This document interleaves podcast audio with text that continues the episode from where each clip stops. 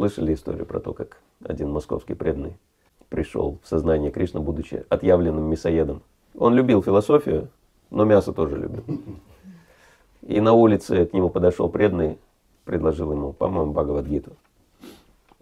Говорит, это самая известная книга по древнеиндийской духовной философии, которую читали самые знаменитые люди. Гёте, Гегель, Эйнштейн и так далее. И ну, он купил, чтобы изучить древнеиндийскую духовную философию. Начал читать Бхагавадгиту, наткнулся на э, место, где Шилапрабхупада осуждает мясоедов. И говорит, так, так, так, похоже, меня хотят заставить мясо бросить есть. Такому не бывать. Я мясо ел, ем и буду есть. И пошел на кухню себе что-нибудь мясное приготовить. Знак протеста. Съел, и отравился. Подумал, странно, наверное, мясо какое-то не то. Купил другое, опять приготовил, опять отравился. Еще раз приготовил, опять отравился. Просто его вырывало. И он подумал, так. Сектанты заколдовали. Больше мяса не могу есть. Что делать? Я же не, не буду с голоду помирать. Что значит, мне надо стать вегетарианцем, а другого выхода нет. А у него вот именно такие представления были о вегетарианстве. Он пошел в магазин, купил огурцов, сел и со слезами на глазах начал жевать эти огурцы.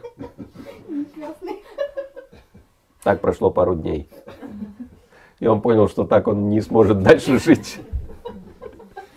А что делать было непонятно пошел искать сектантов, которые ему всю жизнь испортили. Пришел в храм, нашел храм, пришел, говорит, вот так и так.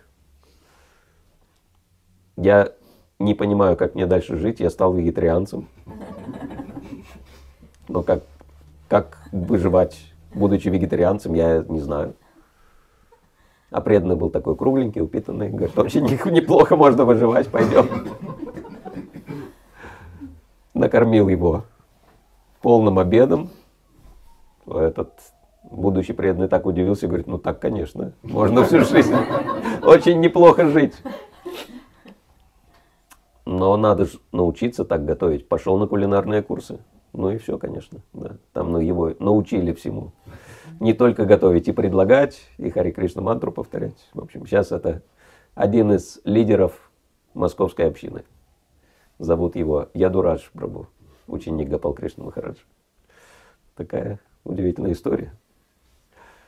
Так, у Кришны чувство юмора да?